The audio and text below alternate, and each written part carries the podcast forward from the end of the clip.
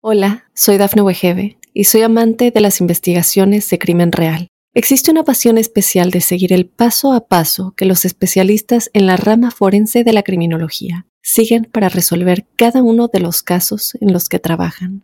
Si tú, como yo, eres una de las personas que encuentran fascinante escuchar este tipo de investigaciones, te invito a escuchar el podcast Trazos Criminales con la experta en perfilación criminal, Laura Quiñones Orquiza en tu plataforma de audio favorita. Bienvenidos a Tu Mundo Hoy. Estas son las informaciones más importantes hasta el momento. Acusan hispano de violar repetidamente a un estudiante. México ordena suspender deportaciones de migrantes por falta de dinero. Sospechoso de matar a cuatro, incluyendo a su hijo, se quita la vida. Biden con intensa agenda para recaudar fondos para su campaña. Hola, ¿qué tal amigos? Les saluda Alfredo Suárez. De inmediato comenzamos con las informaciones. Un individuo identificado como Giovanni Campos, de 50 años y ocupación de conductor de autobús, enfrenta acusaciones de abuso sexual contra un estudiante durante varios meses. El sospechoso de origen hispano y residente de Queens había perpetrado los actos de violación en el mismo autobús estacionado en un área de estacionamiento. Campos está siendo acusado de violación, secuestro, acto sexual delictivo y poner en peligro imprudentemente el bienestar de un menor. De acuerdo con las autoridades, se alega que el acusado habría perpetrado repetidos actos de violación contra la adolescente entre enero y julio del 2023. Además, se sostiene que la llevó a su apartamento en Jamaica para cometer abusos sexuales, según declaró Ain Donnelly, fiscal del distrito del condado de Nassau. Campos, quien se ha declarado su inocencia frente a todas las acusaciones, tiene programada su próxima comparecencia en la corte el 12 de diciembre.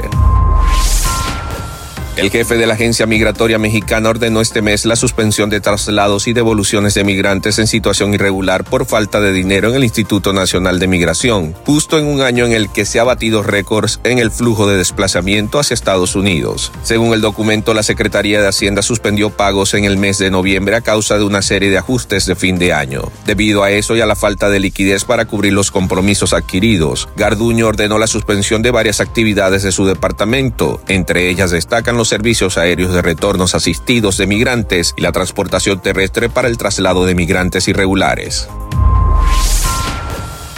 Un hombre de 21 años sospechoso de matar a la madre de su hijo, a los padres de ella y al propio bebé de ambos, huyó después de agredirlos a tiros en Dallas y varias horas después, al ser acorralado en Austin, terminó con su propia vida. Las cuatro víctimas fatales de la tragedia ocurrida el domingo por la tarde pasada a las 4 de la tarde. Las cuatro víctimas fatales de la tragedia ocurrida el domingo por la tarde pasada a las 4 en la cuadra 9700 de la calle Rose Drive, cerca de la autopista 20, fueron identificados como Logan de la Cruz de un año, Vanessa de la Cruz de 20, Karina López de 33 y José López de 50. El sospechoso fue identificado como Byron Castillo de 21 años, quien al ser detectado por un patrullero en Austin cerca de las 8 de la noche, ignora al oficial e intentó huir, pero su vehículo cayó en un dique. Acto seguido se dio un disparo en la cabeza y murió poco después.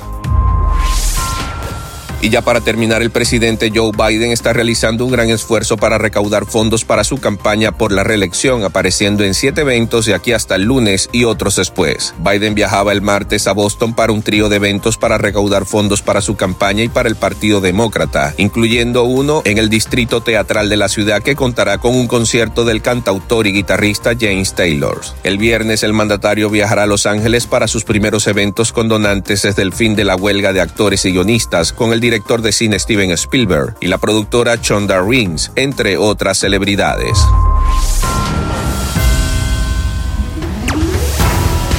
Bien amigos, estas son las informaciones más importantes hasta el momento. Yo soy Alfredo Suárez, me despido hasta otra oportunidad.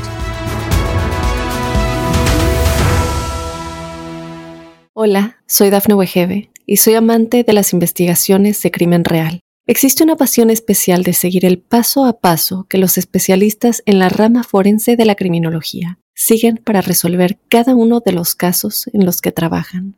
Si tú, como yo, eres una de las personas que encuentran fascinante escuchar este tipo de investigaciones, te invito a escuchar el podcast Trazos Criminales con la experta en perfilación criminal, Laura Quiñones Orquiza, en tu plataforma de audio favorita.